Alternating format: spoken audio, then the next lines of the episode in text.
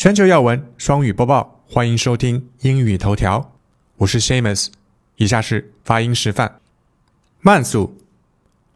Former Nazi SS camp guard 94 goes on trial in Germany。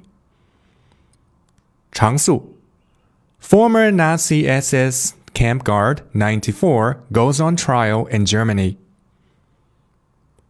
慢速 Johann Rehbogen has been charged with being an accessory to murder while working at Stutthof concentration camp. 常速 Johann Rehbogen has been charged with being an accessory to murder while working at Stutthof concentration camp.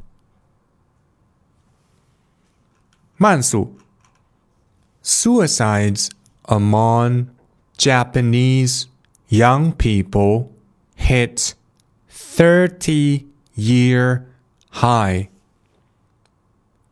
常速 Suicides among Japanese young people hit 30 year high. Mansu. Child suicides in Japan are the highest they have been in more than three decades. The country's education ministry says. 长速 Child suicides in Japan are the highest they have been in more than three decades. The country's education ministry says. 今天的新闻有点悲伤啊，大家尽量只关注发音啊，少关注这个内容。加油！